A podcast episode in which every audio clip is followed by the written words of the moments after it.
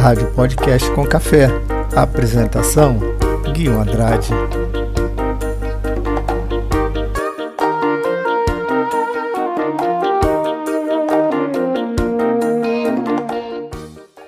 Olá pessoal, tudo bem? Aqui Guilherme Andrade, podcast com café, hoje domingo, dia 7 de junho de 2020. Um ótimo domingo para você. Hoje na nossa programação aqui do podcast com café, transtorno do espectro autista e também dieta e atividade física resolve o problema da obesidade? Hoje, na nossa programação aqui do Podcast com Café, um excelente domingo para você. Podcast com Café, a sua companhia na internet. Para responder às nossas dúvidas, eu recebo o pediatra especialista em desenvolvimento infantil, Dr. Guilherme de Abreu Silveira, e também a Silvana Jimenez, mãe do Benjamin, que tem 9 anos de idade. Muito obrigada pela presença. Olha, o Benjamin já está se olhando lá, lá no monitor. Pode andar, dá a mão aqui para tia. Oi, e aí, tudo bem? Estamos combinando de vermelho, você viu? Você gostou do nosso estúdio, né, Benjamin? Posso dar um beijinho em você? Mua! Silvana, tudo bem? Silmara? Silva... Silvana. Silvana. Silvana. Prazer. É que eu tenho uma amiga que chama Silmara e, e eu troco é assim mesmo, confunde, é normal. que nem me chama de Maria Cândido, mas é Maria Cândida. Doutor, bem-vindo. Tudo bem? Eu vou sentar aqui, então vocês ficam É, aqui é, no sim. sofá. Tá bom, eu vou sentar aqui nessa cadeirinha, mas a gente vai falando. Vem um pouquinho pra cá, Silvana. Lógico. E aí o Benjamin fica à vontade. Se quiser andar, se quiser mexer no tablet, tá com o microfone, fica bem à vontade. Doutor, vamos começar então falando do autismo, é, que a gente tem hoje é, a inclusão dos, dos autistas né, em escolas regulares. A gente está lutando para que isso seja realmente viável. Quero saber da Silvana quais, qual o caminho, como que foi a trajetória do Benjamin e de você, doutor, o que é o autismo para começar. Bom, o autismo é um transtorno de desenvolvimento, mas mais especificamente do comportamento infantil. Então, fisicamente é uma criança saudável, mas o comportamento dessa criança está afetado de alguma forma, muito variada, né? Hoje a gente não trabalha mais especificamente com o termo autismo, a gente trabalha com o termo de transtorno do espectro autista. Tá, desculpe, é Porque é um- é um- é transtorno um- do espectro autista. Exato, é um, é um grande guarda-chuva que engloba uma série de outras questões, um- uma série de outros diagnósticos que podem estar inseridos dentro do que a gente chama de TEA, né? Transtorno do espectro autista. Tá, a gente vai entrar em detalhes sobre o transtorno, mas eu queria falar com a Silvana. Silvana, quando que você diagno... é, quando que alguém diagnosticou e você começou a perceber é, alguma coisa diferente no Benjamin? Obrigada pela oportunidade de É um estar prazer. aqui. Para nós que somos mães de crianças diferentes, né? Hum. Costumamos dizer que as crianças são especiais, mas elas são diferentes. É um privilégio poder estar aqui em nome de todas elas. É, Para mim, que sou mãe de outros dois filhos que Hum. são adultos, é, tudo começou a parec- parecer muito diferente com o desenvolvimento dele do segundo para o terceiro ano. Até Hum. então ele era um bebê normal. É, ele, anda, ele andou com um ano de idade, a gente não teve nenhuma dificuldade com ele, com outras coisas como comer, se relacionar, beijar. Mas a dificuldade dele de falar era muito grande. Então a gente foi notando que isso foi se acentuando, não foi melhorando. Aí todo mundo dizia: ah, mas ele tem o tempo dele, isso vai passar. Mas outra coisa que nos incomodava é quando falávamos, Benjamin, venha, ele não vinha. Então a gente achou, fomos fazer um teste de audiometria. Será que ele é meio surdo, né? Mas não era o caso. E aos três anos de idade ele foi diagnosticado com autismo, Entendi. que depois mudou. Ele tá tão fofo, só, só você tá falando, você não tá vendo, eu tô Não. vendo aqui. Ele tá encantado com a imagem dele no monitor, muito fofinho. É, bom, então continua, Silvana. Então, e aí aos três anos a gente fechou esse dia- diagnóstico. Foi bem cedo até, né? Porque muitas mães têm filhos com 10, 11, 12 anos e não conseguem fechar.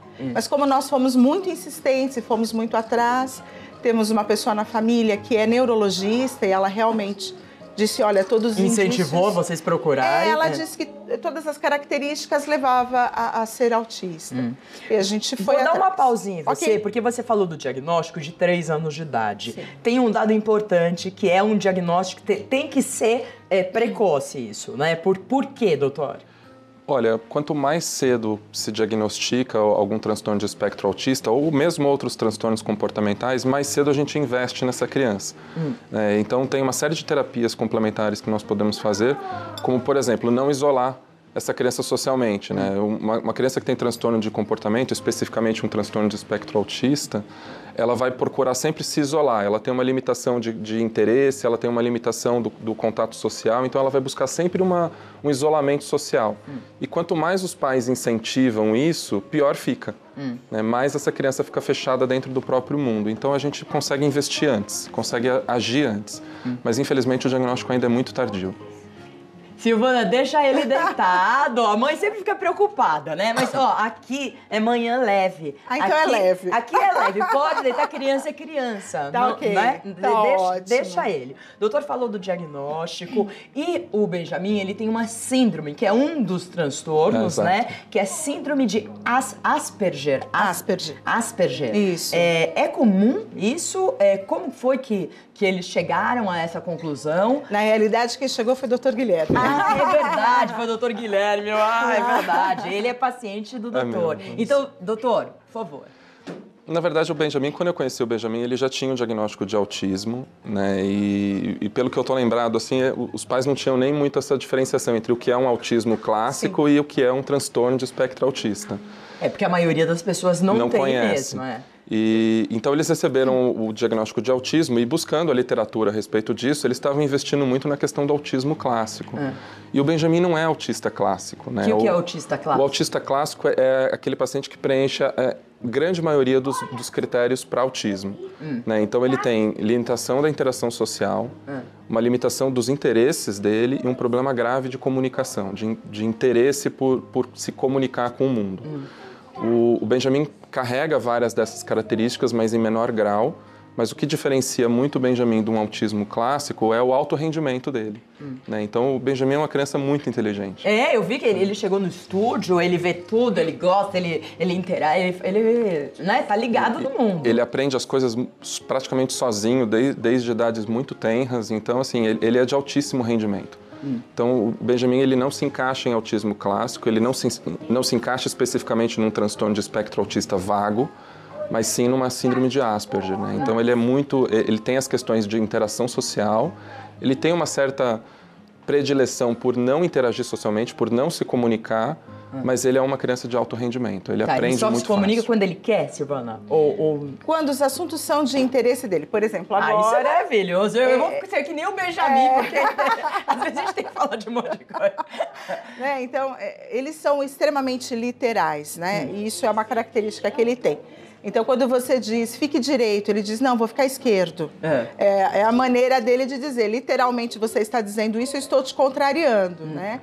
É, e ele está muito animado, ele tá, ama é, microfone, ele, ele ama palco. É. Então, para ele, ele está falando microfone, ele está se vendo na TV, é, é, a característica e como, dele. Quando falar autismo para você, você pensava que o autista fosse, quem tivesse o transtorno, fosse de que jeito? O jeito que você aprendeu Ah, o jeito pessoas... que eu vi na TV com aquele garotinho eu não lembro o nome do filme, mas é um garotinho que balançava é, e, não e que via que... aquele livrinho onde tinha as imagens e a mãe ensinou, eu não, eu não me recordo agora. Hum. E, e quando o diagnóstico veio para mim e para o meu marido, literalmente nós enlutamos. É, Porque é a, primeira o que a gente tem, é, a primeira mão de literatura sobre, hum. é tudo muito, muito severo. É. E você tem que pegar seu filho e esconder. Porque assim, a sociedade não vai aceitar. Hum. Seu filho é diferente, seu filho não se encaixa. Ele, ele tem que. Ou ele está na caixinha, ou ele não serve. Então ele está à margem da sociedade. Hum. Nós fomos aconselhados até por uma terapeuta para não contar para ninguém, porque ele ia sofrer muito preconceito. Então, por uma terapeuta? Uma terapeuta, para você ter uma ideia, né? Como, como era o preconceito. E não faz tanto tempo assim. A gente está falando de algo. Não, Benjamin tem nove. A gente tem que falar a verdade. Ainda anos. existe o preconceito. Enorme. Mas cada vez mais a gente. É, eu vejo as in, várias informações sendo divulgadas e as pessoas lutando para que não haja tanto preconceito e Programas como o seu trazem é, um serviço social. Porque assim, a informação ela chega mais rápido através da televisão. Então, a É. necessidade que as pessoas realmente têm é de mais informação. Então, todo- quando eu falo assim, meu filho tem espectro do autismo, a pessoa olha e fala, nossa, não parece. Mas assim, não vai parecer. É, não está fisicamente É. visível para que você diga. Tanto que eu, como mãe, demorou três anos para que tivesse indício de que ele tivesse alguma síndrome. Hum. E demorou mais eh, dois anos, pelo menos, né, Guilherme? É. Para que a gente fechasse o quadro de Asperger. E comece também a fazer a terapia correta para o que ele tem. Porque até então, a única dica que nos deram que realmente foi valiosa é. Três anos, fechou o quadro. Coloque ele numa escola normal, que as pessoas chamam de neurotipos, né? São pessoas como nós, assim, normais. É. Tudo maluco, mas nós somos considerados normais. E, a- e isso foi muito bom. O fato de, de nós também nunca termos isolado ele Sim. e a gente sempre o expôs, mesmo quando ele não gostava. Então, como ele não gostava de ambiente com muito barulho, porque eles têm uma percepção sensorial Auditiva muito grande. né? muito mais aguçada que a nossa. Então, mas a gente expunha ele. Então, lugares com muito movimento. Hum. É, a gente não tentou cinema. A gente conseguiu cinema ano passado só. Mas assim, os ambientes Tá, a gente poucos. a gente foi É. expondo. Tá. Foi isso que nós fizemos. Você- e isso foi bom. Termi- é. Foi bom, né? Foi É, ótimo. o- o eu, eu li também, doutor, se pode esclarecer, Silvana falou, é cada criança é um tipo diferente. Então são graus diferentes, não um melhor, outro pior, mas cada um é um tipo de, de transtorno, é isso? Exatamente. Então é, é difícil até pra você falar assim, ah, o autista é, é que os filmes, né, e televisão também estereotipa demais é, é, diversos transtornos. Então é de ficar com aquela imagem forte, né? É, geralmente as pessoas pensam que o autista ele não tem capacidade de, de fazer absolutamente nada, que fica daquele jeito que a Silvana é, tem esses tipos também. Tem. Mas a maioria, qual que é? Como como é, é o diagnóstico? Como foram dois anos para diagnosticar o Benjamin? É, então, para as pessoas entenderem, né? é- é- quando se começou essa classificação de transtorno de espectro autista, isso abriu muito as possibilidades de diagnóstico. Então, a gente foge do autismo clássico. Pra- só para vocês terem uma ideia, quando, quando se abriu esse guarda-chuva, aumentou três vezes a incidência populacional de transtorno de espectro autista. Ah, tá. Né? Então as pessoas começaram a fazer diagnóstico atrás de diagnóstico e ninguém entendia, né? Olha, au- aumentou o guarda-chuva, a gente está falando de mais crianças agora. Mas o autismo clássico, é, mais ou menos a gente sabe que 50% tem um atraso cognitivo muito severo. Né? São essas crianças que têm um modismo físico, de ficar movimento repetitivo, um isolamento social muito drástico. Eu tenho pacientes, por exemplo, que entram no consultório e se sentam de frente para uma parede. Né? Então, ele não, Isso pode ir melhorando? Pode, Com com, a- com com tratamento em algum grau vai melhorar. Mas em alguns casos, infelizmente, a gente não consegue muitos avanços. A criança ela é tão fechada no próprio mundo que ela não quer interação E, nenhuma. e ela vai não quer nem ver assim? E coisas. vai ficar a vida inteira assim? Provavelmente.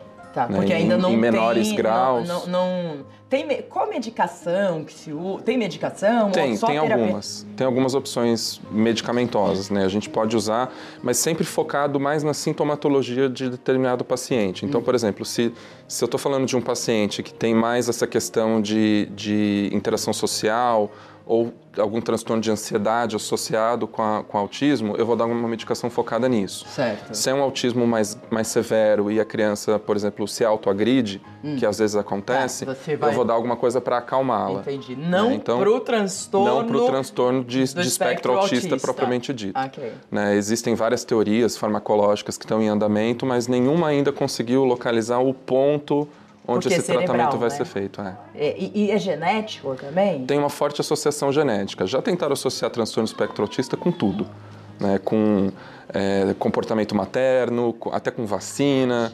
É, que é um- inclusive é um mito que durou anos para ser derrubado e Vacina ainda de vez sarampo, em quando. É, né? E tá é, totalmente errado. quando, tem totalmente nada a ver errado. com vacina. Totalmente Por errado. favor, tomem a vacina. Tomem a porque vacina. Tem, tem um monte de gente falando contra a vacina. Pelo amor de Deus, vacina é prevenção, né? Mas a associação genética é, é o, o- ainda é o- a característica mais marcante para quem investiga transtorno de espectro autista. Né? Existe uma associação muito forte dentro de famílias e existe uma associação muito forte entre irmãos, principalmente gêmeos. Então isso sugere que haja algum componente genético muito forte. Certo, mas ainda não descobriram. Ainda não se Mas sabe, com a, é. a gente, com a inteligência artificial aí, vamos ver se daqui uns 20, 30 anos, quer dizer, menos, né? Mas de que é menos, mas menos, com certeza. É, menos. vamos ver com toda essa tecnologia se a gente consegue, se vocês é. médicos, né, cientistas conseguem descobrir. Eu vou pedir um minutinho para vocês, eu já volto e depois a gente volta com os cards, com explicações. Quero ouvir mais da Silvana sobre escola, como é a adaptação, como são os professores, se depois você me explica tá tudo, bem. porque nada melhor que uma mãe estar aqui para falar, porque okay. mãe é mãe. Não, é isso mesmo. Quer dizer, o pai também, gente. o pai também, né? O pai, inclusive, tá lá. Vamos, vamos mostrar o pai. Olha, o pai tá lá, só olhando, cuidando, e a gente tem todos os nossos telespectadores aí para tirar fotos. O Benjamin aí no, no tablet, tá tudo bem, tudo certo. Então, vamos chamar aqui, doutor Guilherme, os cards que a produção pro, é, programou aqui com vocês. Deixa eu colocar o primeiro. É, e a gente tem o WhatsApp também ao vivo aqui. Entendendo os espectros. É isso aí. Bom, os espectros a gente já falou. É o, espe é o espectro do autismo que tem quantas sub sessões aí? Quantos que pode tem? Na, na verdade funciona assim. É, esse, esse grande guarda-chuva, né, que a gente chama de espectro autista, é, qualquer criança que tenha algum transtorno de comportamento, mas que não preencha critérios para alguma síndrome grande, como autismo clássico ou Asperger, ele fica embaixo desse guarda-chuva. Entendi. Então, por exemplo, se eu tiver 100 crianças, todas elas com algum grau de transtorno de comportamento, provavelmente eu vou ter 100 graus diferentes de, de espectro autista Entendi. nessas 100 crianças. Né? E, e, isso não quer dizer que você vai ter o clássico ou você vai ter o mais simples, tem que, tem que passar por avaliação. É. Deixa eu ver o segundo card que vocês prepararam. Pode colocar, gente. Sinais de atenção para os pais. Isso é importante, né? Porque os pais geralmente que começam o diagnóstico, né? Então, os pais vão notar uma certa dificuldade de interação social daquela criança, é, uma limitação dos interesses. Então, é aquela criança que não se interessa por uma gama de assuntos. Ela sempre tem aqueles assuntos muito restritos e se foge daquilo, ela, ela perde o interesse. Tá, então, ela então, gosta muito de gosta, alguma coisa. Brinca com um brinquedo só. Se você é. coloca outro, ela já para de brincar e vai para o outro, vai para o que ela está mais acostumada ou crianças mais velhas não têm um interesse amplo em assuntos diferenciados. É, problema de interação social, as pessoas marcam muito a questão do contato visual, né? Então, é, é relativamente comum uma criança de espectro autista não, não conseguir focar os olhos nos olhos de outra pessoa, hum. né? Então, ele olha para outro lado, ele não quer ter contato visual. Hum. E uma fala muito limitada, hum. que as, às vezes as mães até entendem isso como um atraso de fala. Na verdade, a criança é o que a consegue falar, mas ela não quer. Hum. Ela não quer, ela limita a abertura social. Ela não tem interesse pela vida do outro, ela não tem hum. interesse por outras pessoas. Então, é, socialmente, isso é muito impactante. Tá, mas isso pode ser. Você já notou melhora do Benjamin? Muita melhora. Muita. O que, que ele não fazia que hoje ele faz? O Benjamin simplesmente não se importava com o outro. Hum. Se você era bonita, feia, se você estava trazendo uma maçã, um chocolate. Mas se você falasse com ele sobre algum assunto que era do interesse, desde pequeno ele sempre gostou de carrinhos Hot Wheels. Tanto que ah, ele tem eu lá sei, eu sei, uns, é. sei lá quantos carrinhos, uns 600, 700 carrinhos. Por quê? É, todo mundo dá Hot Wheels pro Benjamin, porque é. sabe que é a única coisa que ele gosta. Então ele ganha muito carrinho e quando a gente vai ao shopping, pelo menos um carrinho ele tem que levar. É o para eu andar com vocês no shopping, eu tenho que ganhar um carrinho. E a gente vai sentar, eu vou abrir o carrinho e eu vou ali ficar com o meu carrinho. Você é. provavelmente deve ter testado outros interesses dele. Nós testamos todos os dias outros interesses. É. Por exemplo, o Benjamin tem toda aquela limitação de alimentação. É uma limitação terrivelmente forte que a gente luta. Que já melhorou bastante. Já melhorou Não, mas bastante. forte como? O Benjamin, ah, a partir dos três anos e meio, ele passou a comer só alimentos fritos. Aí você fala assim: ah, legal, tem um monte de coisa frita boa, não é? Não, só batata frita. Não, Giovana, não, mas ele come arroz e feijão. Não, ele come só batata frita. Nós estávamos, tomamos um café antes de vir para cá e tinha um McDonald's na frente do posto ali. O que, que ele queria? Mas ele, ele queria começar uma birra ali de batata frita. Hum. Aí a gente explicou que não era horário, porque era 8 horas da manhã, não vai comer é. uma batata frita. Mas assim, melhorou muito. Hoje a gente consegue dar carne. É. Né? O Benjamin tinha uma verdadeira aversão. Ele não come carnes vermelhas, é. mas, ele, mas tem que ser tudo empanado. E olha que legal, vou até falar um pouco. As né? mães vão, vão é. até ver isso. Ele tem uma preferência por cores. Hum. Então ele está numa fase em que a cor dele é verde. Hum. Mas tudo que é amarelo, ele pode se alimentar. Então, um dia eu fritei um. Falei, não é possível, só batata, hoje eu vou fazer outra coisa. Aí fiz um frango empanadinho, bem fininho, fritei, escorri. E ele comeu todo aquele, aquele filezinho. Eu falei, filho, por que você comeu e comeu tão bem? Mamãe, adoro comidas amarelas que fazem. Então é o crocante e é o amarelo. Tá. Então são cores que o agradam. Você já vai percebendo. É, já... E você vai introduzindo outras coisas. Por isso a gente conseguiu introduzir filé de peixe. E a bisavó dele faz uma coisa fantástica que é chamada bolinho de arroz. Ele só come o dela. Ai, é uma delícia. E também da bisavó, deve quem não vai comer? Né? muito né? sensacional. Ele tem bom gosto, Benjamin, né? Imagina, então, de bisavó. Sim, mas hoje, por exemplo, ele lanchou é, bisnaguinhas no carro. É. Então a gente devagarzinho vai conseguindo introduzir outras coisas. Sim. Eu consigo fazer frutas com leite e colocar frutas diversas. Então, manga, maçã, banana, morango. O que tem à mão ali eu consigo dar para ele. É, um então a gente vai, especial, é, a né? gente vai mudando a alimentação devagar. É, o, o, que não quer dizer que as mães que estão em casa, por exemplo, que ah, meu filho não come verdura, será que meu filho tem espectro autista? É, não, é outra é. coisa, né? A gente está falando de um transtorno alimentar sério, né? Deixa eu ver o outro card que vocês fizeram. Características da criança com autismo. A gente basicamente já falou, falou né? né? Da característica. limitação de interesses. É, vamos para o próximo.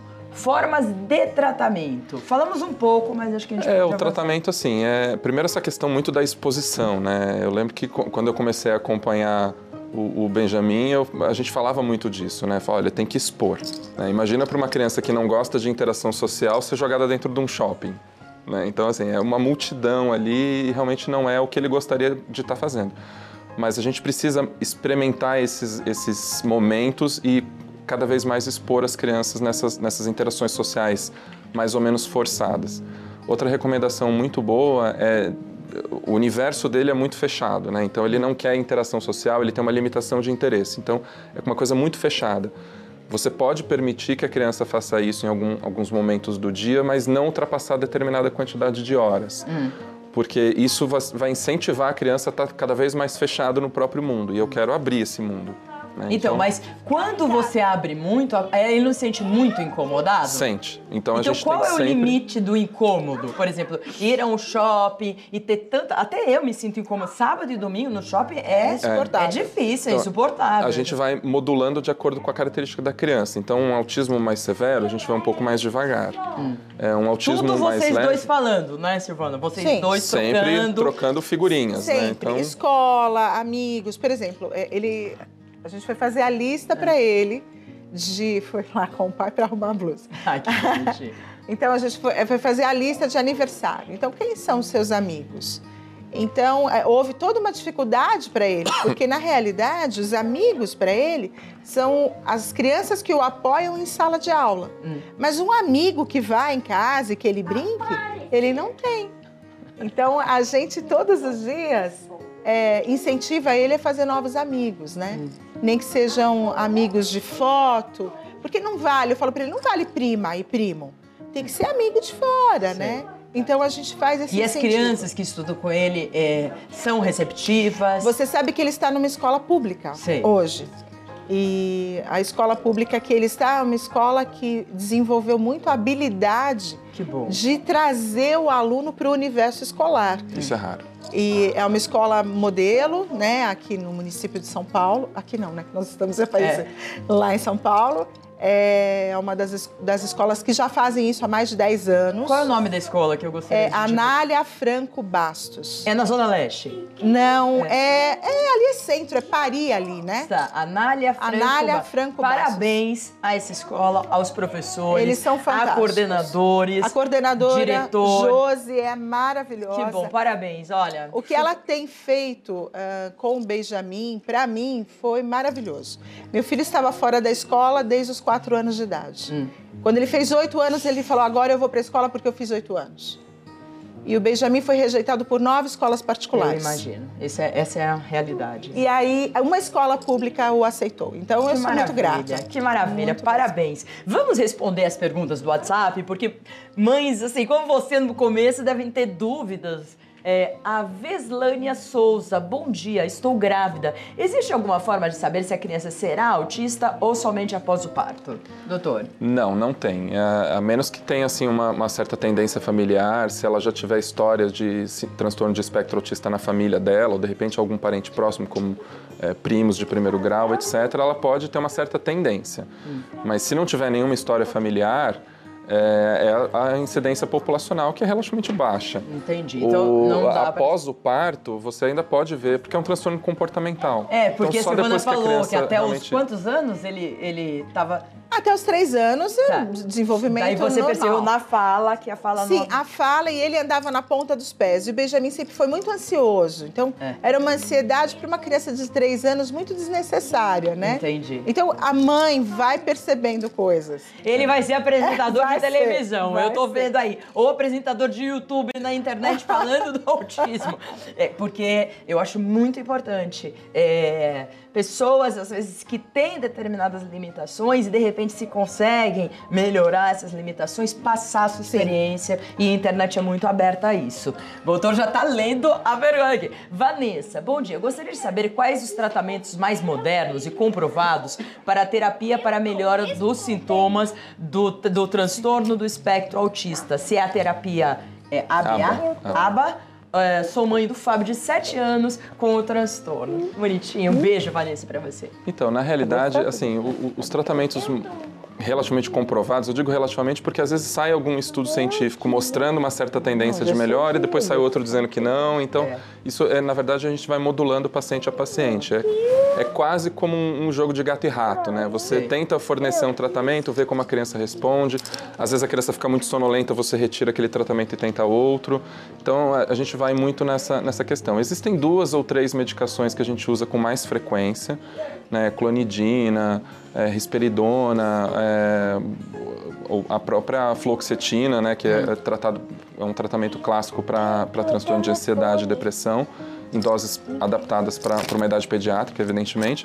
Mas a gente pode se valer dessas medicações de acordo com a sintomatologia mais prevalente naquele paciente. E mais a terapia, a psicóloga, né? É, Psicólogo, terapeuta ocupacional, Sei. né? É, você realmente... E essas terapias que eu chamo de complementares, né? Então, é, é não, não deixar a criança ficar inerte dentro do próprio mundo, é expor essa criança à realidade. É, esse tipo de tratamento tem no SUS?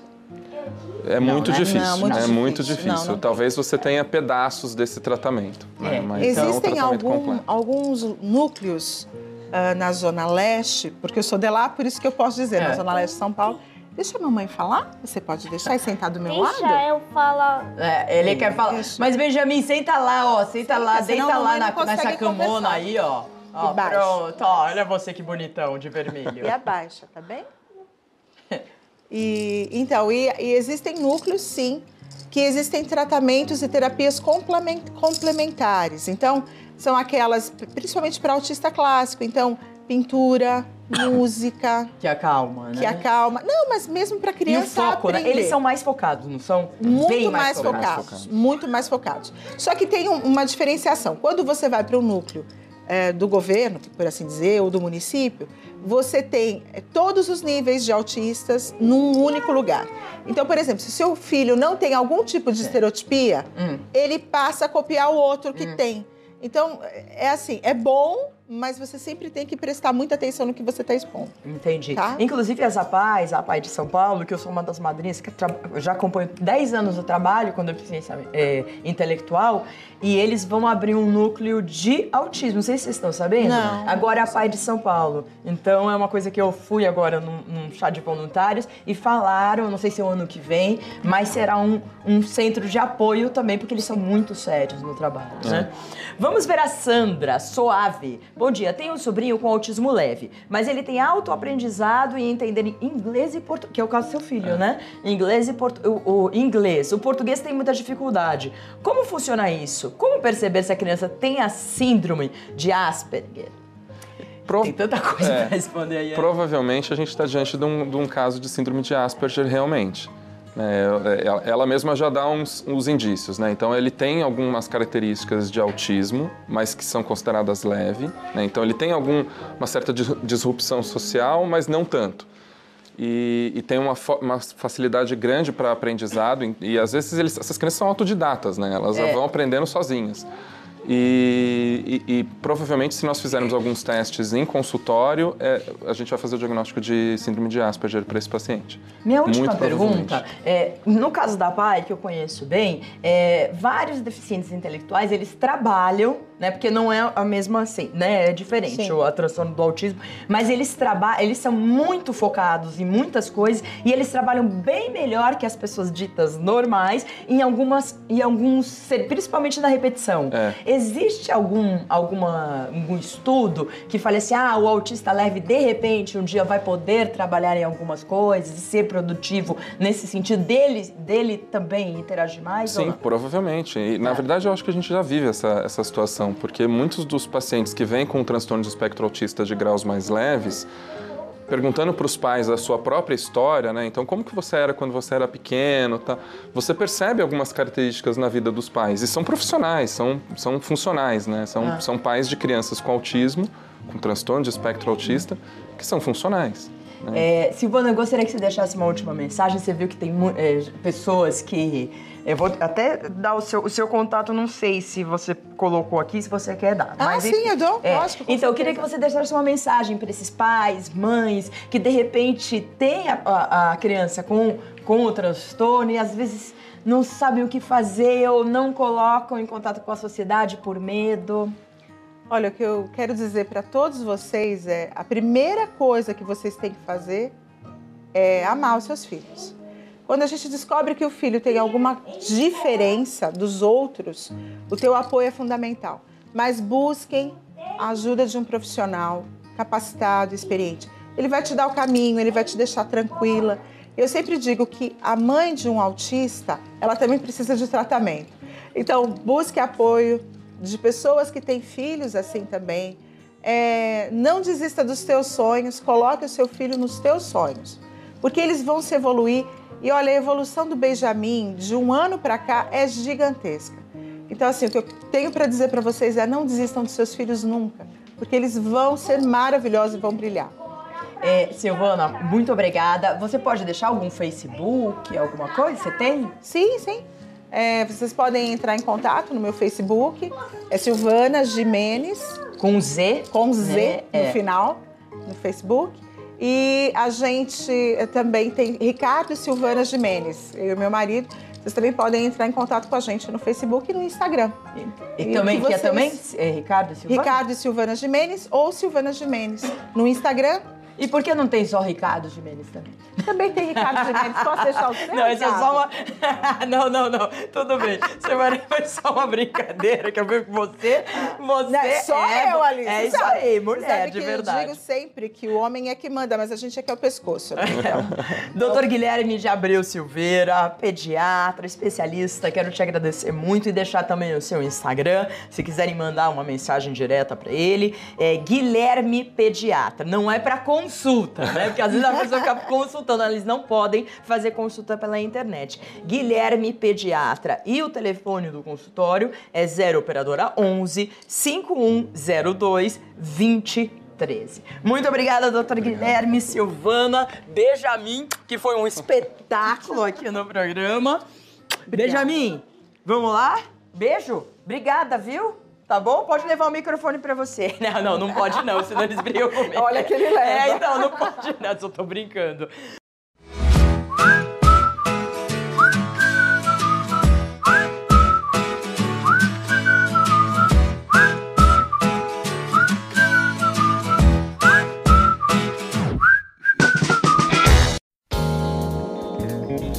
Podcast com Café, a sua companhia na internet.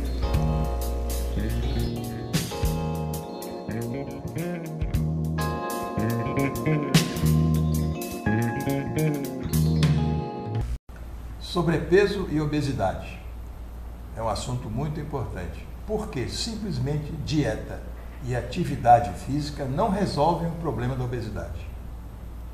Em primeiro lugar, as pessoas acham que obesidade é um problema simplesmente estético. E não é. obesidade é uma doença muito grave.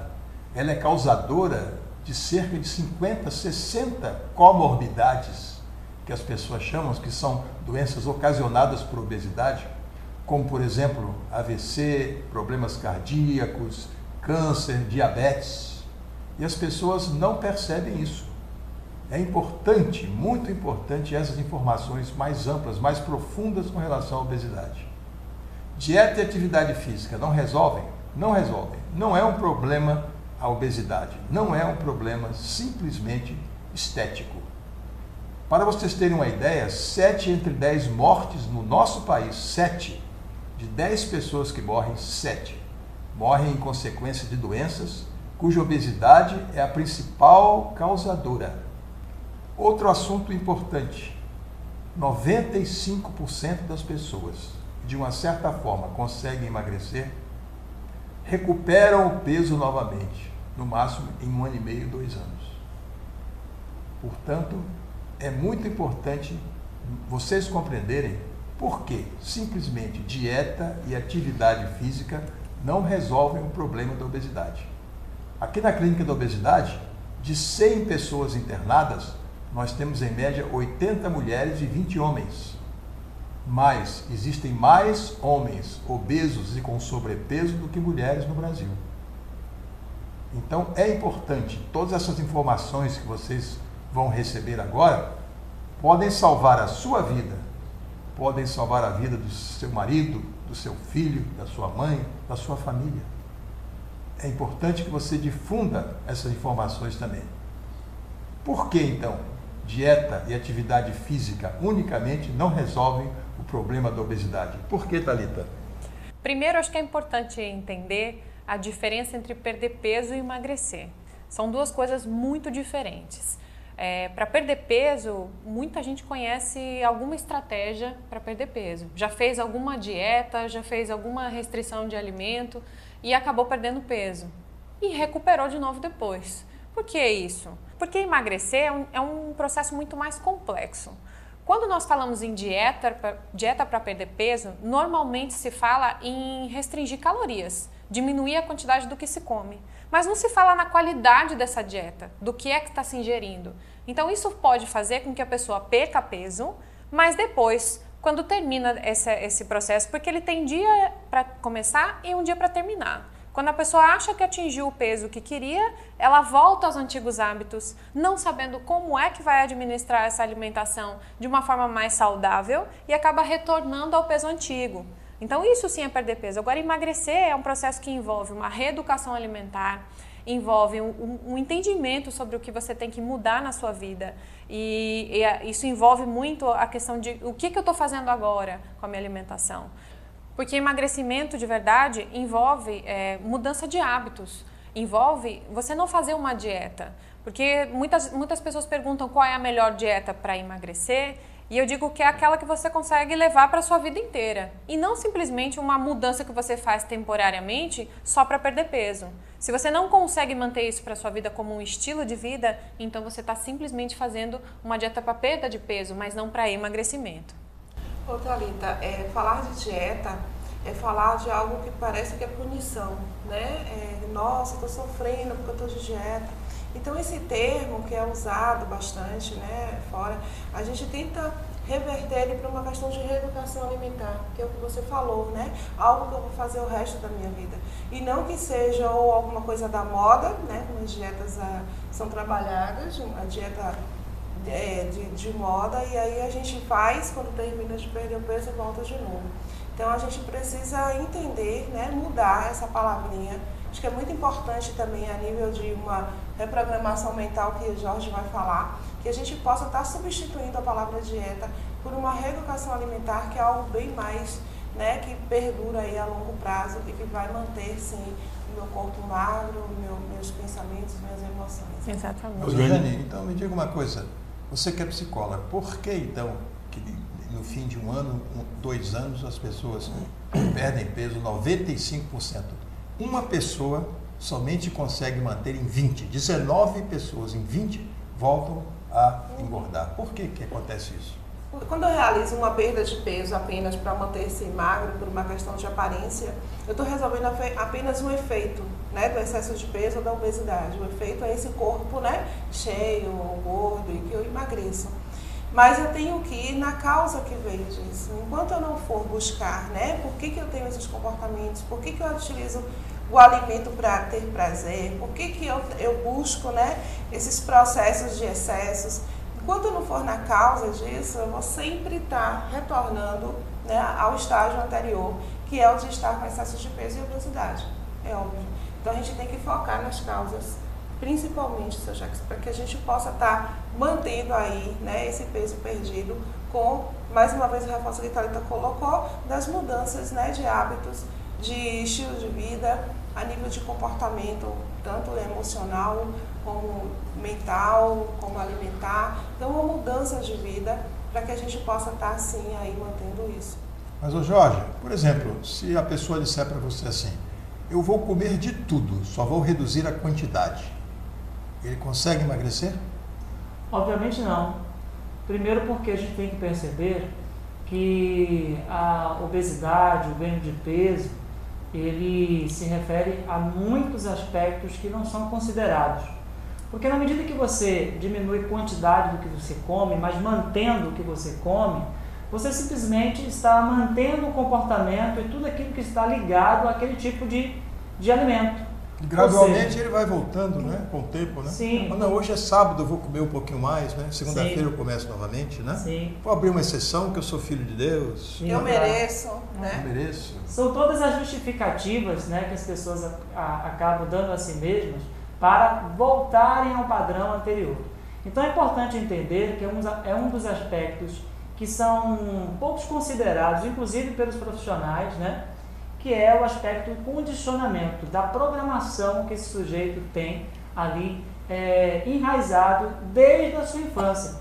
Porque nós somos seres culturais, nós somos seres sociais, né? e toda a relação que nós temos com o mundo, nós de alguma forma vamos condicionando né? comportamento, atitude, forma de lidar com as coisas da vida. Então, tudo que você na verdade faz hoje, de alguma maneira, foi aprendido muitas vezes de forma nociva. Então, essa nocividade que é importante na relação com o alimento, que é importante, na verdade, trabalharmos. Então, entra os aspectos emocionais, entre os aspectos de comportamentos que são repetidos e que se transformam em um hábito, portanto, você acaba ficando dependente né, daquilo ali. Portanto, a dificuldade muitas vezes em manter uma mudança, porque tem que se trabalhar esses aspectos da programação da sua cabeça, da sua mente, né? Portanto, aqui na Clínica da Obesidade, nós trabalhamos um conjunto, um conjunto desses aspectos, que todos eles unidos é, por conta da equipe né, transdisciplinar, cada um com é, a sua especificidade, mas tudo isso sendo reunido num todo, que é um resultado de você aprender a manter-se emagrecidamente saudável. Então, Fábio, e por que, que a pessoa recebe a sociedade todo um comércio pré-definido com relação à obesidade, né? Vende-se para as pessoas na rua aquilo que é mais importante, que é mais saudável, né? e como é que ela vai escolher o que vai comer? Baseado em quê, Fábio? Imagine só, como é que ela vai escolher realmente aquele alimento que faz bem para ela e que faz realmente leva ela a manter o peso? Como é que funciona isso? Seu Jacques, é, primeiro, nós somos seres individuais e seres coletivos. Né? É, a neurociência já estuda isso há muitas décadas, inclusive, e tem muita facilidade em entrar em partes dentro da consciência da gente. Por exemplo, onde eu não estou atento, onde a minha consciência não está presente, está presente aquela parte do subconsciente que Jorge falou. Essa parte ela está cheia de condicionamentos condicionamentos que vêm da mídia, a partir da televisão, das revistas, As pessoas jornais, repetem internet. hábitos, repetem palavras, né? Repetem, repetem. Atitudes, repetem. né? Isso. Por isso que é muito importante, e falando em relação ao que Jane falou também, a dieta tem realmente essa, essa, essa tem um estigma aí na palavra de punição, né? A dieta é uma coisa que precisa ser abolida. Nós precisamos mudar os nossos hábitos os nossos pensamentos, os nossos sentimentos. Nós precisamos perceber o mundo de outra forma. As pessoas chegam para um tratamento de obesidade. Ah, eu tenho um problema com obesidade. Por que você tem um problema com obesidade? Ah, porque eu como demais. Tá, mas por que você come demais? Aí as pessoas já não sabem responder. Ah, só porque eu gosto, então eu estou restrito àquele prazer momentâneo. É só porque você gosta? Ah, tá. É, eu estava uma vez, eu estava uma vez conversando com, com um amigo em uma reunião e esse amigo me disse bem assim: é, nós somos como crianças. A criança vê a água e pensa que a água sai do bebedouro. A água, será que ela somente sai do bebedouro ou tem algo a mais aí por trás disso? Até onde chegaremos a água? Ah, não vem pela encanação que chega no bebedouro. Então nós ficamos somente com o efeito da coisa, como sintoma. E a obesidade tem um sintoma muito fácil de ser percebido. Qualquer pessoa se sente obesa se olhando no espelho. Né? Ô Fábio, o problema da obesidade é a comida? Não. O problema da obesidade é a boca É, desregulada? Também não. O problema é o cérebro que comanda a boca e o cérebro que, de uma certa forma, é comandado por todos esses processos sociais de mente coletiva, de condicionamentos sociais. Como funciona isso para o público? É preciso que ele fique alerta com relação a isso. Né? Ele não Isso. pode ser condicionado. Como funciona isso, Fábio? Isso. A, a vida ela vai proporcionando vários momentos para reflexão. Geralmente nós conseguimos refletir quando precisamos ter vantagem diante de um problema, por exemplo, né? Obter vantagem diante de um problema. Olha, esse problema está me gerando dor, ou essa doença, como no caso da obesidade, né, está me gerando dor. Então talvez eu, eu perceba agora de outra forma a obesidade, ou minha relação com a comida, e por aí vai. Eh, Nós precisamos estar muito atentos a, a uma transformação. Essa transformação ela vem através da autoobservação, principalmente. Eu preciso saber onde eu estou, para onde eu quero ir. E não é simples, está tratando a obesidade somente fazendo essa relação com a comida. Uma reeducação alimentar eh, isolada, ela geralmente não resolve o Ela problema. vai ser fracassada. Fracassada. Como é que as pessoas escolhem as comidas? Como uma criança escolhe o que vai comer numa cantina de colégio, Thalita? Como ela escolhe, uma pessoa escolhe o que vai Exato. comprar? Baseado em que, Thalita? Muito bem. Existem as sugestões que são vistas nas propagandas de televisão, os personagens infantis que se usam nas embalagens de alimentos industrializados, é, e toda uma, uma questão social também. O que é que eu estou vendo na mídia social? O que é que eu- as pessoas que estão ao meu redor estão consumindo? Então, isso tudo vai influenciar a- a- na decisão, no final das contas. Mas a, a indústria de alimentos ela tem um papel muito importante nessa, nessa decisão. Eles, eles têm um trabalho muito forte de conseguirem captar essa, essa, essas decisões a partir da, da formulação dos ingredientes dos produtos, das embalagens que são atraentes, as cores das embalagens. Para vocês terem uma ideia, os Estados Unidos, por exemplo, que é o país mais obeso do mundo, se nós observarmos o consumo alimentar dos americanos, é mais de 60% da alimentação deles é proveniente de alimentos industrializados ou ultraprocessados, que são aqueles alimentos que quando você olha o rótulo atrás e vai ler a lista de ingredientes, você não consegue identificar nem a metade dos ingredientes que estão ali. Você consegue ler nomes que são tão difíceis de falar que você não consegue nem pronunciar. Então, esses alimentos, eles contribuem de uma forma muito negativa. Eles não têm nutrientes nenhum. Eles oferecem uma, uma quantidade de calorias muito grande. A pessoa vai comer, vai ingerir uma quantidade de calorias muito maior do que ela deveria, mas em termos de nutrientes mesmo, que é o que o corpo precisa, não vai ter quase nada. E isso vai, ficar, vai criando um- uma, uma deficiência no organismo de nutrientes, onde a pessoa acaba ficando obesa e se torna desnutrida, porque ela não tem diversos nutrientes no organismo. E o corpo da gente, ele pede esses nutrientes. Ele vai pedir para você comer mais para você suprir esses nutrientes que estão faltando. Isso vai gerando um ciclo de compulsão. Então a gente entra num ciclo de compulsão simplesmente porque existe uma desnutrição mesmo dentro da obesidade. Você falou que os Estados Unidos é o país mais obeso do mundo, né? 76% da população dos Estados Unidos está acima do peso. Mas agora aqui no Brasil nós temos 63% dos brasileiros acima dos pesos. 132 milhões de brasileiros, da nossa população de 200 milhões de habitantes, ou é obeso ou está acima do peso. E 43 milhões de brasileiros está doente, com obesidade grave, morrendo de alguma doença. Você imagine, é, a, a indústria alimentícia, ela produz o que convém e o que vende. Compete ao povo, ao cidadão, escolher o que vai comer. O que, que você acha disso, Jorge? Pois é. Ah, tem uma- um caso bem interessante que é de um, de um sujeito que ele morreu com 444 quilos e com 44 anos. E tem uma, teve acesso a, a uma imagem dele com 18, 19 anos, que estava mais ou menos aí num sobrepeso, obesidade 1.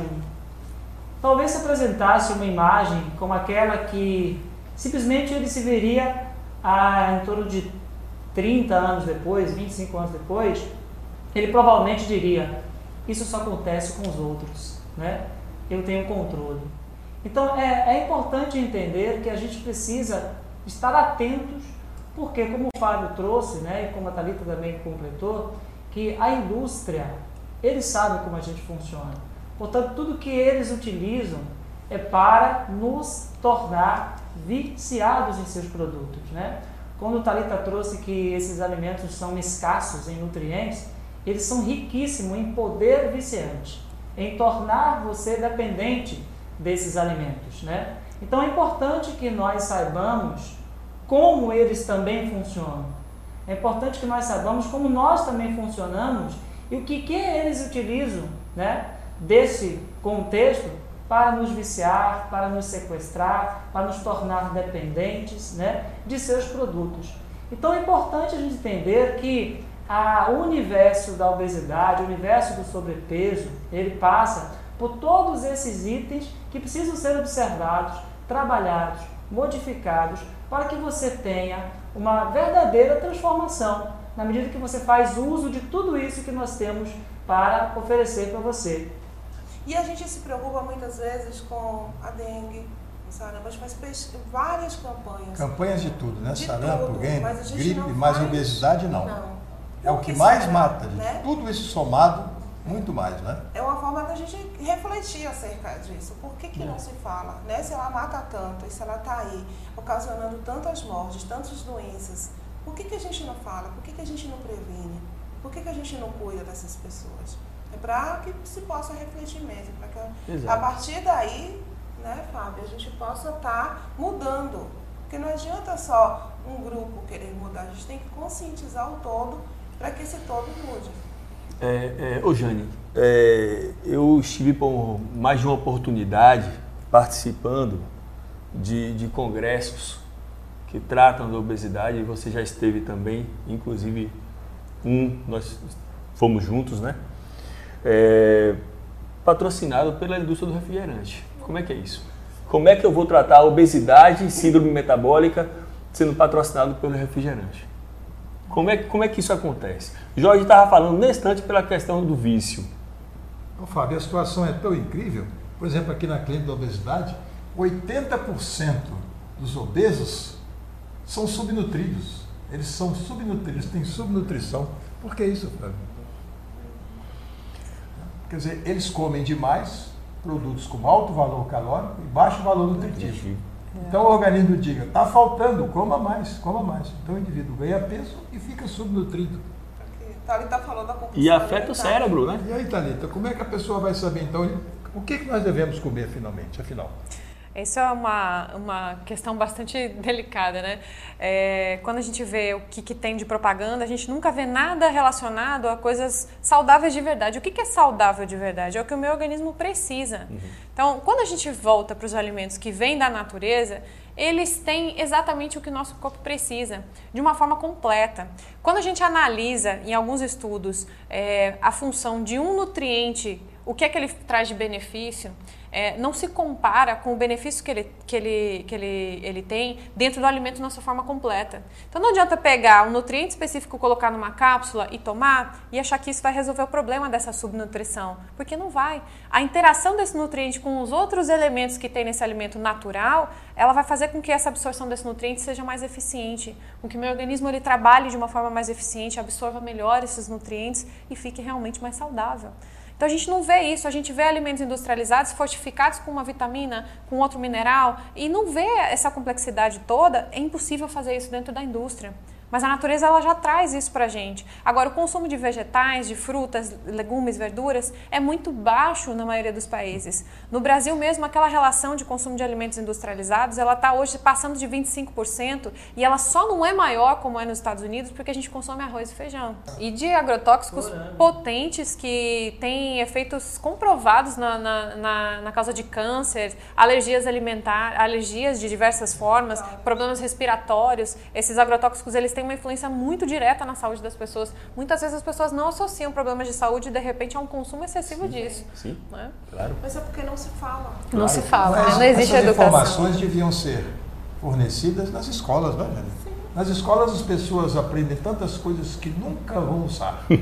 Mas alimentar-se bem, geralmente as pessoas usam de três a cinco vezes por dia, elas não recebem nenhuma informação. Por que será isso, Fábio? Para manter tudo do jeito que está, né? Estabelecido.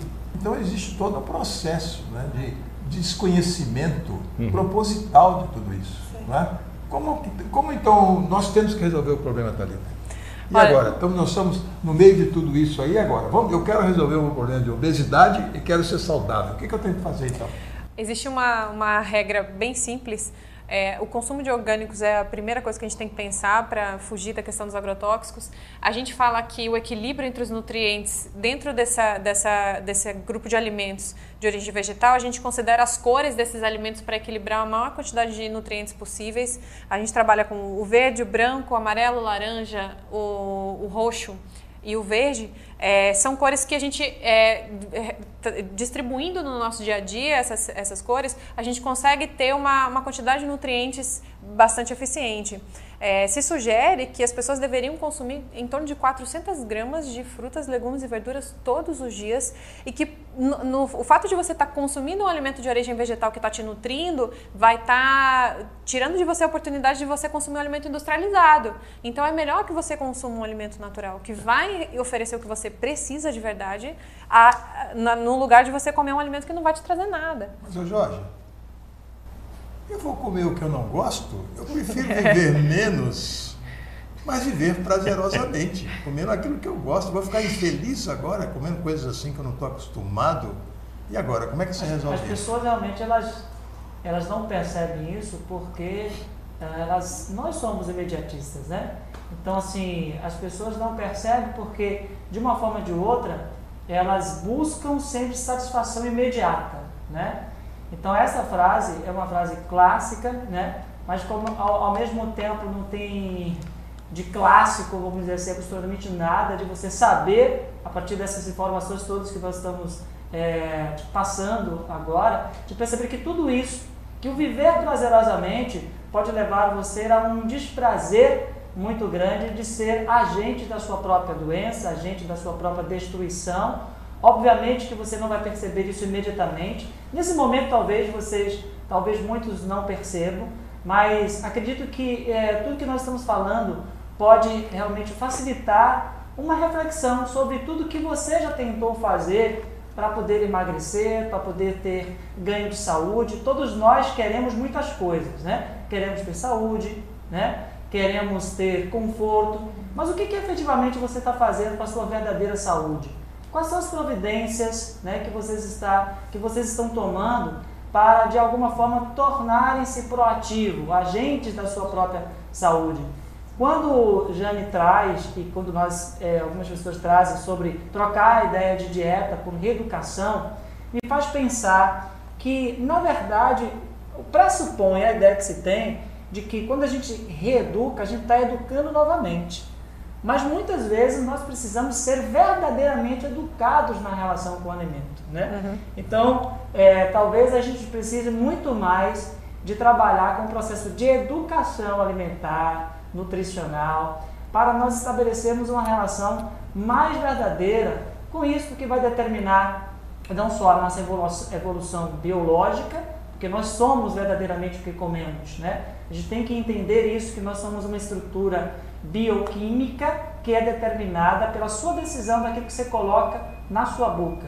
né? Nós somos também é, estrutura, uma estrutura é, psíquica que é determinada pela nutrição mental. Então, por isso que a gente tem que entender que não só a, a escolha de um alimento natural, adequado, mas sim trabalhar esses aspectos do que leva de repente você a preferir, a desejar, a de alguma forma comer esse tipo de alimento. Então, isso se faz necessário também. Essa escolha do alimento também, muito em função da, da questão do temperamento, né? A gente pode Sim. estar um dia debatendo acerca disso, acho que é importante. É, é importante. Agora, sendo objetivo para o nosso público, que, que... dieta e atividade física deve existir. A pessoa tem que saber escolher o que come, tem que saber fazer atividade física, é muito importante para o corpo, mas nós devemos deixar de fazer isso? Não. Mas então o que nós temos que saber? Primeiro, ter um conhecimento básico de tudo isso que nós falamos aqui agora.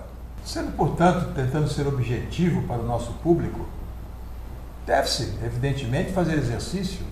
Se nós levarmos em consideração que dieta, né, nós pensamos o que vamos comer antes de nos alimentar, a palavra dieta está correta também. Eu tenho uma boa dieta. Né? Ah, os frutas, legumes, verduras, cereais, né, alimentos saudáveis fazem parte da minha dieta diária. Agora, é importante então o quê? Vamos fazer aqui nós todos um resumo para o público. Né? As pessoas primeiro têm que ter essas informações todas. Elas não podem, de uma certa forma, desconhecer tudo isso. Não é? Sim. Compreender também é, a sua relação com o alimento. Como é que você se alimenta? Você se alimenta quando você está ansioso? Você se alimenta para poder é, é, tratar de alguma alguma lacuna emocional. alguma lacuna emocional exatamente. E quando eu sentar à mesa, eu vou escolher o meu alimento baseado em quê? Exato. Eu como o que eu gosto. E o que que você gosta? Você gosta de coisa que te mata? Você gosta de coisa que te dá uma sensação rápida, mas Isso. te causa problemas terríveis? Você gosta, afinal, de quê, Fábio? O que que a pessoa gosta? É. é... O que, que é gostar? É ter prazer. E o prazer, geralmente, nós. Mas que tal o prazer de estar saudável, de ser inteligente, de evitar a própria morte e ter conhecimento de como ele funciona e o prazer de dizer eu estou autossuficiente? Não é um prazer muito grande? Isso. Agora, Sem dúvida. como trazer isso, né? Sem dúvida. Como é que a pessoa é, exato. ter consciência Porque disso? geralmente a dor é que vai permitir essa reflexão. Eu estou sabendo de tudo isso e, além do mais, vou livrar meu filho hum. dos mesmos erros? Sim. A minha família dos mesmos erros? Sim. Eles não vão passar por tudo que eu passei. Será que a pessoa não, não se sente feliz, não tem prazer disso, não? O que, você acha? Se sente, seu Jacques, mas é, no, no, caso é como o Jorge falou, né? Essa questão das nutrições psíquicas é, vão determinar também as outras nutrições. E, e vice-versa, né? O imediatismo da gente é uma coisa que a gente precisa observar bastante essa relação de causa e efeito e essa relação do tempo. O ambiente que nós vivemos influencia no que nós comemos? Sem dúvida. Totalmente. É Sem dúvida. Totalmente. Você vai num bar, você vai num, num, num, local primitivo, você vai comer o quê? Chegando lá, uma salada? Hum. Como é que funciona então? É. Quer dizer que a obesidade é uma doença crônica, né? psicológica, física, biológica, Sim. Sim. psicológica social. e social biopsicossocial. A Organização Mundial de Saúde diz isso. Exatamente. Exato. Não é verdade? Exato. Então, você não resolve o problema de uma forma só biologicamente, né? E nem psicologicamente. Você tem um lado social te influenciando, Sim. te informando errado, né? do qual você não pode deixar de participar e te influenciando na escolha do seu alimento. E agora, tudo isso está muito complicado para o público? E mais importante, para você conseguir manter esse padrão, um padrão melhor de alimentação, você precisa também atuar no, no meio familiar. Porque se a família não, não se sente não também, né, não vai adiantar. Porque é um, é um, uma, um incentivo muito, um estímulo muito grande, né? E a família, por mais que você diga, eu fiz, eu estou numa dieta bacana, eu fiz minha reeducação, mas assim, a família vai ao, ao, o tempo todo tá ali. Ah, mas é só hoje, um pouquinho, ah, meu padrão é esse. A vida toda a gente fez isso, e agora. Então, assim, você termina sendo chata, você, a família começa a te isolar. Então, assim, é necessário chamar essa família também, que você Quer possa. dizer, é uma missão, não é, Jane? É. Não é um problema é. só nosso, né? não, né? Não. Nós temos uhum. que né, despertar essa consciência nos nossos semelhantes, nos nossos, nas pessoas que nós amamos, não é verdade? Exatamente. E, e, as pessoas não percebem isso, né? E, com, e, como nós devemos então proceder? Vamos com relação à nossa família. As pessoas dizem assim: Ah, não, vou comer isso, isso é coisa, eu não quero saber disso, não, estou acostumado com isso, que coisa horrível. Como é que nós devemos resolver esse problema em família, então? Sendo proativo, né? Levar para a família as informações, as né? informações de que você E as criancinhas, será que elas sabem disso? Né? As crianças não sabem, mas quando você sabe, você começa a atuar também, né? Desde de pequeno. Quando o Jorge falou, reeducação, mas assim, eu escuto muito, para meu filho eu dou a frutinha raspadinha, eu dou sempre o melhor alimento para ele, dou, e meu filho sempre come saudável. Aí eu falei, mas vai chegar um tempo em que você vai parar de fazer isso. Ele vai entrar no meio ali da família, então ele vai comer junto com a família. Por que, que a criança pequenininha é aquela frutinha, a comida toda separadinha? Por quê? Porque eu como péssimo, eu não quero dar isso para meu filho. Mas depois o filho entra no meio todo, é. né, da família, se Exato. agrega ali e aí começa todo Exato. o ciclo de novo. Vai repetir os então, ele já foi educado na alimentação, só que esquece. Né? Mas o, o, problema maior é toda essa indústria alimentícia processando. Para vocês terem uma ideia, em 1975 nós tínhamos 8% da população. Se a população do Brasil fosse 200 milhões de habitantes, nós teríamos 16 milhões de pessoas acima do peso. Hoje nós temos 130 e tantos milhões de pessoas acima do peso. Então vocês vejam, a obesidade está crescendo. A previsão é que ela triplique nos próximos 8, 9 ou 10 anos. Então vocês imaginem onde nós vamos chegar. É? Então, pessoal, como é que nós vamos resolver esse processo finalmente? Para o público, um, um, resumindo tudo isso, explicando ele, você quer iniciar o tratamento? Vamos iniciar por onde? Fazendo o quê? Jorge, ajude, vamos ajudar o público nesse ponto. Ser bem objetivos. Primeiramente, entender, como você já trouxe, que a atividade física e dieta não funcionam, desde que elas não, não venham, né, esses entendimentos venham também junto com todo esse entendimento que nós é, apresentamos para você. Então é importante que você mude né, padrões, né, esses padrões de condicionamento. É importante que você contemple é, outros elementos que vão, na verdade, contribuir não só muito provavelmente para você talvez voltar aos padrões anteriores, mas também todo esse entendimento sendo apreendido, é quando você aprende com significado, com entendimento mais amplo, de manter você no caminho adequado, ou seja, mantendo essa, essa, esse emagrecimento saudável, porque você passa a considerar todos os aspectos e ser um agente proativo, aquele que vai interferindo né, na dinâmica da sua própria vida, interferindo na dinâmica das pessoas que de alguma forma está no seu entorno, como o Johnny trouxe aqui, a importância da família. É importante que nós entendamos como a nossa família funciona, né? qual o padrão da sua família, né? baseado em que esse funcionamento se dá.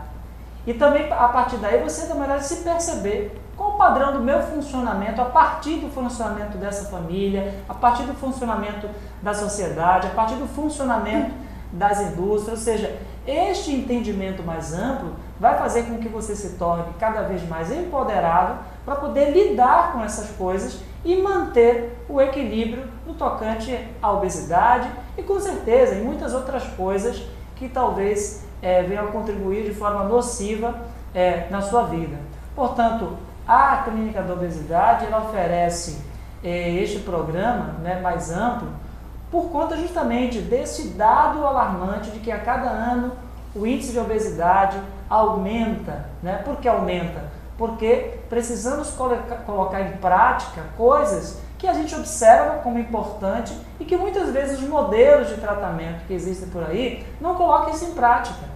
Então, portanto, a gente precisa fazer com que esse conhecimento ele se torne é um conhecimento é, propenso a fazer com que você entenda e que verdadeiramente possa assumir uma mudança significativa na sua vida. Então, as pessoas precisam ter responsabilidade, então, né?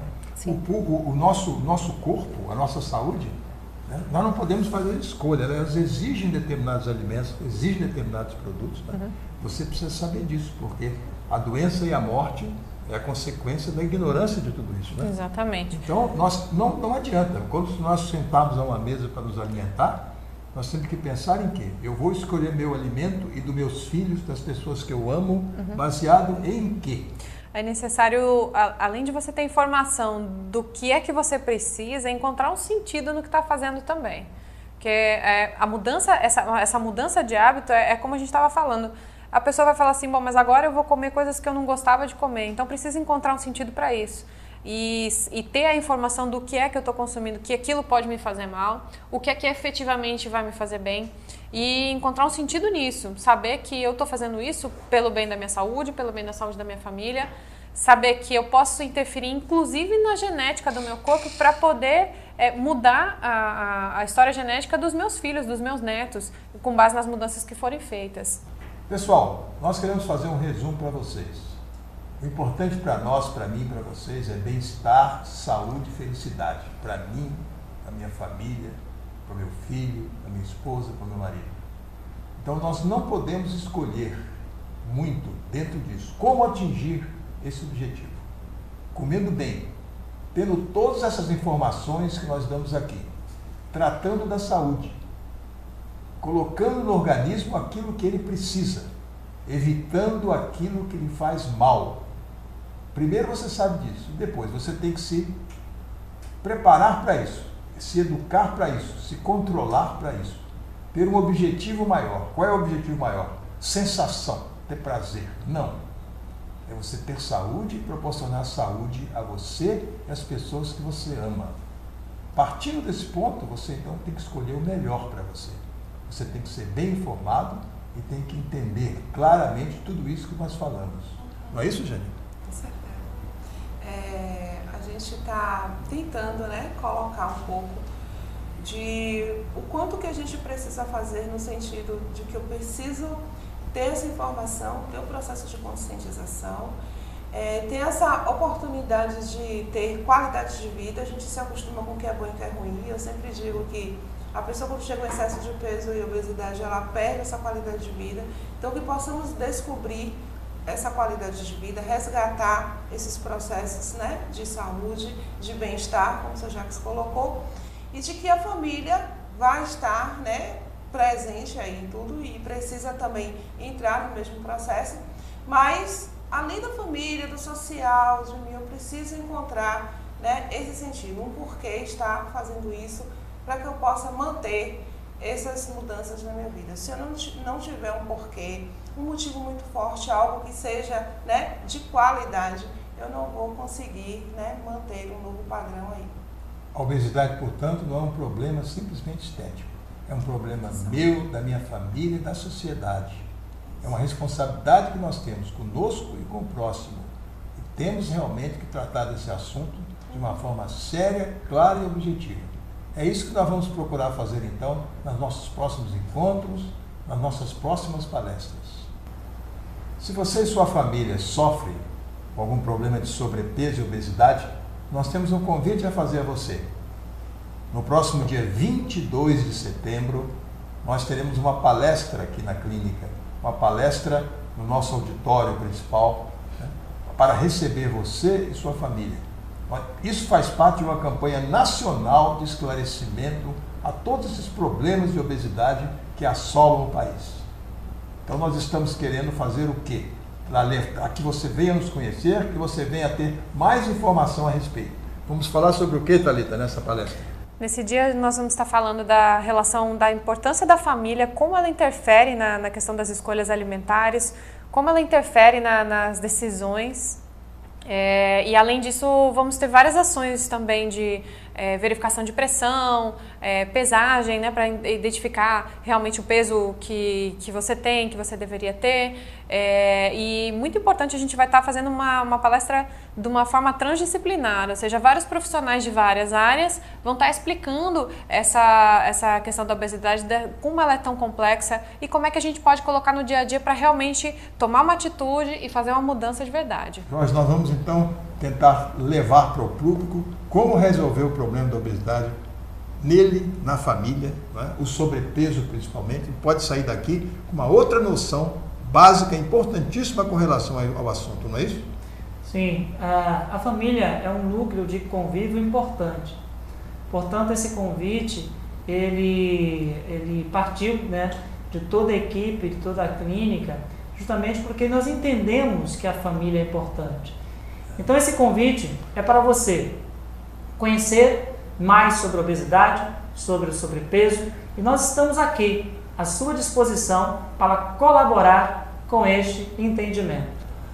Além do mais, você pode também acessar o site clinicadeobesidade.com.br e fazer a sua inscrição e da sua família.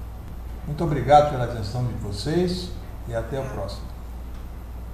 Bem, pessoal, chegamos ao final de mais uma programação do nosso podcast com café de domingo, 7 de junho de 2020. Obrigado pela sua atenção e companhia. Estaremos de volta aqui no próximo domingo com mais um podcast com café.